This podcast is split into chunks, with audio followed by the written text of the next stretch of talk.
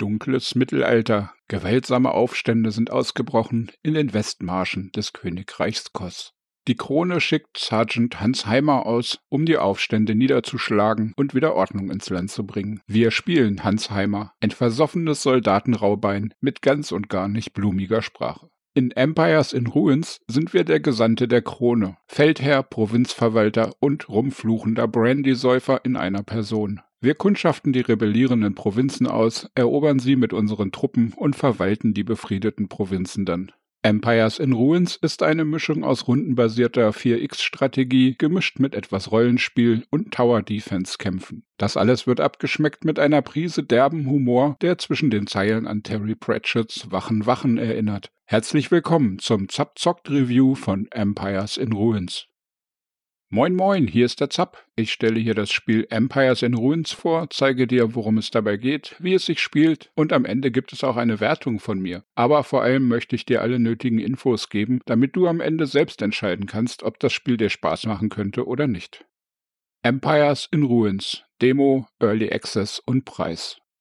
Das Spiel ist jetzt bereits als kostenlose Demo-Version bei Steam für jeden anspielbar. Damit kannst du einfach selbst einen Blick in das Spiel werfen, wenn du magst. Den Link dazu findest du unten. Ich habe vom Entwickler eine kostenlose Vollversion bekommen, dies hat aber keinen Einfluss auf meine Bewertung. Ich gehe bei jeder Bewertung davon aus, wie ich mich fühlen würde, wenn ich den vollen Preis bezahlt hätte. Empires in Ruins wird am 4. Februar in den Early Access auf Steam gehen und zwar für einen Preis von circa 15 bis 17 Euro. Die Entwicklung des Spiels wurde vom kleinen Team von Hammers and Ravens aus Estland schon vor fünf Jahren begonnen. Hierbei handelt es sich um ein kleines Indie-Team, das aber sowohl in Sachen Programmierung wie auch beim Geschichtenerzählen und bei der Vertonung sehr professionell arbeitet. Auch für die Zeit nach dem Early Access Release existiert bereits eine Roadmap für das nächste Jahr. Hier sind eine Menge Features und Erweiterungen bereits fest eingeplant und in einem Zeitplan gefasst. Eine derart ausgefeilte Planung sieht man selten bei kleineren Indie-Studios.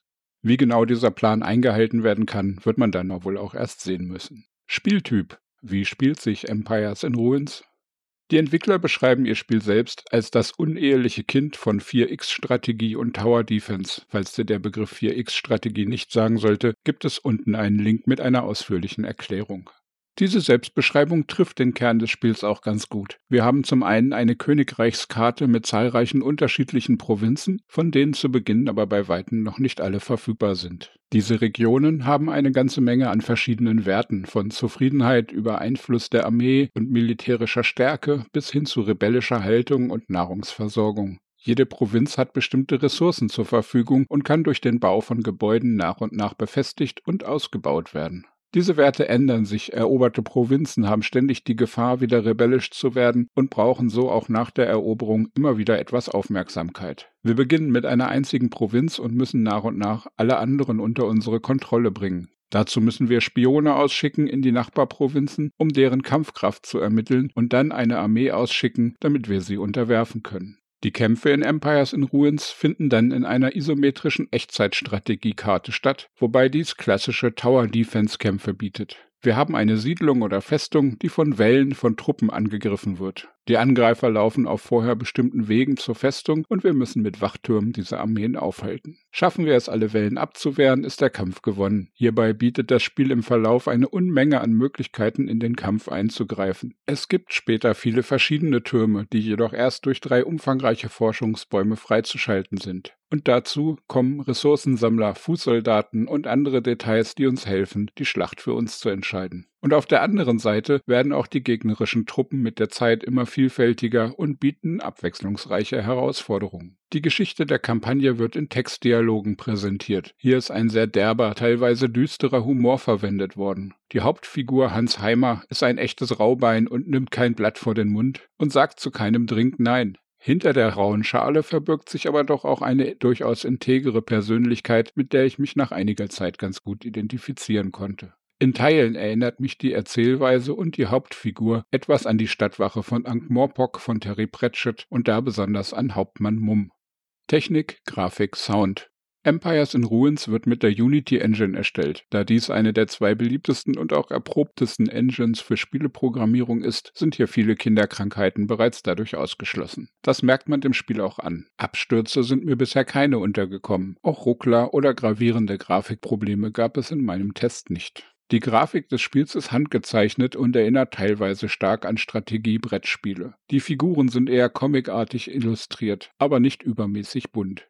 Sie passen für meinen Geschmack sehr gut zum mittelalterlichen Hintergrund des Spiels. Die Animationen während der Kampfphase sind jetzt keine unheimliche Innovation, aber sie zeigen gut, was gerade auf dem Schlachtfeld passiert. Man kann die verschiedenen Fähigkeiten und Figuren gut voneinander unterscheiden und ich denke, damit sind die wichtigsten Anforderungen erfüllt. Kommen wir zur Vertonung des Spiels. Eine Sprachausgabe ist nicht vorhanden. Alle Dialoge laufen in Sequenzen aus statischen Charakterbildern und Text ab. Hier ist Empires in Ruins also etwas schwach auf der Brust. Aber die musikalische Vertonung ist dagegen enorm stark. Folk, Rock und mittelalterliche Stücke in sehr hoher Qualität laufen im Hintergrund. Wer die mittelalterlich inspirierte Musik von Subway to Sally oder In Extremo mag und generell gern mittelalterliche Musik hört, der wird bei der musikalischen Untermalung von Empires in Ruins so einige positive Überraschungen erleben.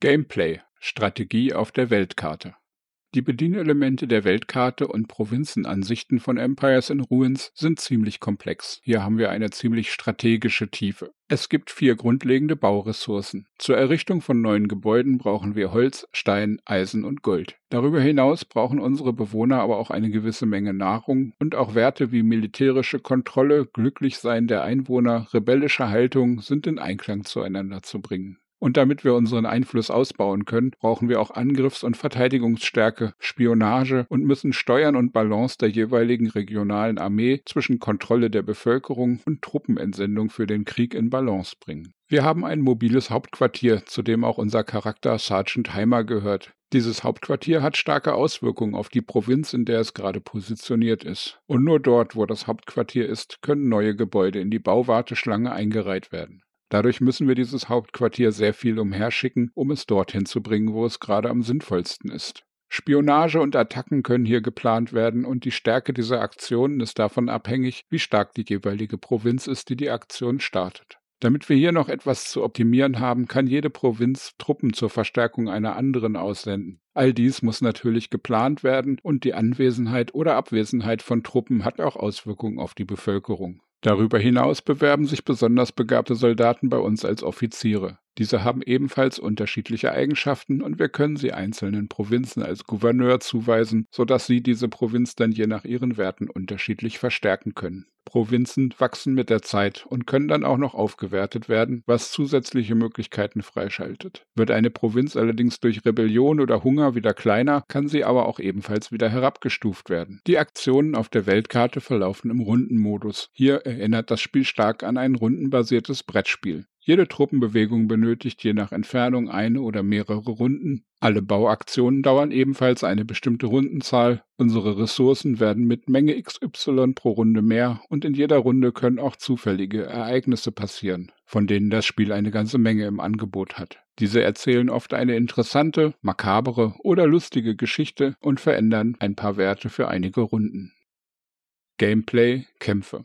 Die Kämpfe in Empires in Ruins finden, wie bereits gesagt, in einem Tower Defense Echtzeit-Strategieteil statt. Wir werden dabei stets der Verteidiger sein, also auch wenn wir eine Provinz angreifen, wird der Kampf uns niemals als attackierende Kraft zeigen. Aber das ist wohl nur ein Detail am Rande. Jede Provinz hat eine fest vorgegebene Karte, die uns einen Ort für ein Hauptquartier vorgibt und Wege, auf denen die Angreifer zu unserer Festung stürmen. Diese Angreifer können sehr vielfältig sein, von Kampfhunden und einfachen Nahkämpfern über abgerichtete Bären und ihre axtwerfenden Zähmer, von bombenwerfenden Alchemisten oder riesigen Hammerkämpfern bis hin zu Magiern und fliegenden Einheiten gibt es sehr viele verschiedene Feinde, die unsere Basis abreißen möchten. Und die vorgegebenen Wege sind nicht für alle Einheiten bindend. Gerade die Alchemisten können Abkürzungen durch Wälder schlagen oder sogar Tunnel graben, die völlig neue Wege eröffnen und so unsere Turmverteidigung umlaufen. Und spätestens die fliegenden Truppenteile ignorieren die Wege völlig, sodass wir uns auf viele verschiedene Angriffe vorbereiten müssen. Während der Kämpfe sind die Ressourcen knapp, sodass wir unsere Verteidigung erst nach und nach aufbauen können. Hierbei haben wir die Möglichkeit, auch Gebäude zu bauen, die die Menge an Ressourcen, die wir erhalten, verbessern. Vorausgesetzt, wir haben diese denn zuvor erforscht. Auch Verbesserungen an den Türmen können vorgenommen werden und natürlich werden unsere Verteidigungen auch beschädigt und wir können sie reparieren, was aber auch Material kostet und damit gut geplant werden muss. Dieser Kampfmodus bietet noch viele weitere liebevolle kleine Details, die sie hier alle aufzuzählen würde sicherlich alleine noch 10 Minuten dauern und ich weiß nicht mal, ob ich in meinen mehr als 15 Stunden Testzeit überhaupt schon alle gesehen habe. Ich möchte aber noch darauf hinweisen, dass die Werte der Provinzen aus dem Rundenmodus einen massiven grundlegenden Einfluss auf diese Kämpfe haben. Gameplay, Entscheidungen und Charakterentwicklung. Im Laufe der Geschichte werden wir in Gesprächen immer wieder vor Entscheidungen gestellt, die unterschiedliche Auswirkungen auf alle möglichen Werte in den Provinzen, aber auch auf unseren Charakter Heimer haben. Darüber hinaus bekommen wir mit jedem Kampf auch Erfahrungspunkte, die dafür sorgen, dass unser raubeiniger Anführer in Leveln aufsteigt. Und in jedem Level können wir fünf Punkte auf seine vier Grundattribute Führungskraft, Taktik, Empathie und Management verteilen. Es gibt auch noch die fünfte Eigenschaft Glück, die wir aber nicht direkt beeinflussen können. Mit steigendem Level bekommt Hans Heimer dann auch noch Spezialfähigkeiten, die wir im Kampf aktivieren können. Da wäre zum Beispiel die Möglichkeit, im Kampf für eine kurze Zeit doppelte Ressourcen zu bekommen oder eine andere gibt doppelte Goldeinnahmen von Gegnern. Gameplay, Forschung. Jede Provinz hat die Möglichkeit, ein Forschungsgebäude zu errichten und in mehreren Stufen auszubauen. Dies erzeugt dann Forschungspunkte und damit können wir dann bei Gottfried Meckler, einem zwergenhaften Schmied und Forscher, zahlreiche Verbesserungen und neue Gebäude für den Kampfmodus freischalten. Hier können wir unsere Türme verbessern und andere Varianten freischalten, dafür sorgen, dass unsere Gebäude mehr Lebensenergie haben, die Geschosse generell mehr Schaden verursachen oder durch Brandpfeile ersetzt werden, die getroffene Gegner für eine Zeit lang brennen lassen. Insgesamt mehr als 70 Verbesserungen und über 30 Gebäude und Fähigkeiten können wir hier freischalten. Der Fortschritt ist hier sehr vielfältig, aber auch abhängig von den Kapiteln der Geschichte etwas eingeschränkt, so dass man nicht durch ewig langes Warten in den Anfangsprovinzen schon alles freischalten könnte. Gameplay, Spielmodi.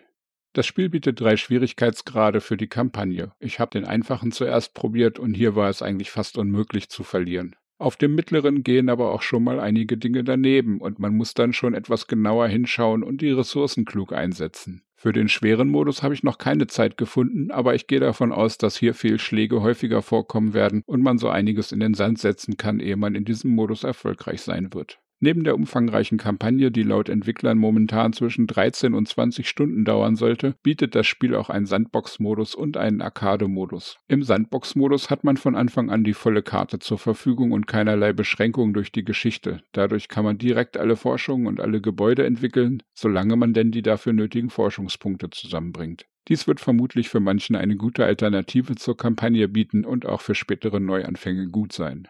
Im Arcade-Modus können wir die einzelnen Provinzkarten im reinen Tower-Defense-Modus durchspielen, ohne uns mit der Verwaltung eines Königreichs beschäftigen zu müssen. Hier bietet das Spiel auch eine Möglichkeit, mal eben zwischendurch eine kurze Map spielen zu können, wenn man nicht so viel Zeit gerade hat. Empires in Ruins, Zustand des Spiels. Das Team hinter diesem Spiel macht einen sehr kompetenten Eindruck und dies merkt man auch dem Spiel an. Viele Details wirken sehr durchdacht und ausgefeilt. Sehr viele Bereiche funktionieren bereits in dieser Phase der Entwicklung sehr gut. Die Kämpfe machen Spaß, sind manchmal sogar ziemlich knifflig und bergen einige Überraschungen. Der Managementteil auf der Provinzenkarte wirkt auf den ersten Blick etwas trocken. Er weiß aber durchaus auch durch seine Tiefe zu fesseln, wenn man denn solche Königreichsverwaltungssimulationen mag. Mich hat es jedenfalls sehr gut unterhalten. Abstürze, Ruckler oder andere richtig grobe Schnitzer konnte ich keine entdecken. Wenn man bei diesem Spiel von Bugs spricht, dann bezieht sich das hier eher auf fehlende Texte, falsch angeordnete Bedienelemente oder vielleicht mal etwas Flackern, wenn man die Karte sehr schnell bewegt. Das Balancing ist eventuell hier und da noch verbesserungswürdig. Aber das ist halt auch mit ein Grund, warum die Entwickler eine einjährige Early Access Access-Phase eingeplant haben. Aber Early Access heißt hier halt nicht, dass man ein unfertiges, verbuggtes Spiel bekommen würde. Es ist in der jetzigen Form von Tag 1 des Early Access gut spielbar. Darüber hinaus planen die Entwickler noch einige Erweiterungen im Bereich Forschung, Kampf und vor allem auch Sprachunterstützung. Die Roadmap werde ich auf meiner Webseite in dem Artikel zum Spiel mit einbauen. Falls du dich dafür interessierst, kannst du ja gern dort nachschauen. Spieler erhalten direkt im Spiel die Möglichkeit, Feedback und Bug-Reports mit einem bequemen Interface einzusenden und so ohne viel Aufwand Einfluss auf die Entwicklung zu nehmen. Empires in Ruins, Fazit und Meinung. Für ein Indie-Game eines kleinen Teams, das gerade frisch in den Early Access geht, ist das Spiel bereits erstaunlich rund. Die Kampagne beinhaltet eine sehr unterhaltsame Geschichte und für Strategiefans eine ansprechende Spieltiefe. Mit mehr als 15 Stunden Spielzeit für die Kampagne und zusätzlichem Sandbox- und Arcade-Modus und einem Preis zwischen 15 und 20 Euro ist auch das Preis-Leistungs-Verhältnis in einem korrekten Bereich. Ich habe Spaß gehabt in diesem Spiel und werde es garantiert auch noch weiterspielen. Selbstverständlich sollte man Strategie mögen und auch ein wenig Zahlen optimieren, sonst wird man eventuell das Spiel zu trocken finden. Viel zu meckern habe ich hier eigentlich nicht. Wenn einem das Mittelalter-Setting und die Art von Spiel liegt, kann man hier eigentlich nichts falsch machen. Empires in Ruins Wertung diese Wertung bezieht sich auf die Vor-Early Access-Version, die zum 4. Februar eventuell noch weitere Verbesserungen erhält. Und je mehr Zeit danach vergangen sein wird, desto runder wird das Spiel höchstwahrscheinlich werden. Zieht man in Betracht, dass es ein Spiel eines kleinen Indie-Teams ist und der Preis mit ca. 15 bis 17 Euro nicht allzu hoch liegt, möchte ich Empires in Ruins in seiner momentanen Fassung eine 85% Basiswertung geben. Fehlende Lokalisierung sorgt dann für einen Abzug von 3% und kleinere Schönheitsfehler im UI-Design und im Balancing kosten weitere 3%. Damit komme ich zu einer Endbewertung für das zurzeit gebotene Spiel von 79 Prozent. Mit Verbesserungen im Laufe der Early Access Phase hat das Spiel gute Chancen, die vollen 85 Prozent zu erreichen oder vielleicht sogar etwas darüber hinaus. Magst du derben Humor und mittelalterliche Strategie? Schreib mir gerne in den Kommentaren deine Meinung oder auch auf meiner Webseite zapzock.de. Daumen und Abo-Knöpfe sind zur Benutzung freigegeben und dann wünsche ich dir einen tollen Tag. Ciao, ciao, dein Zap.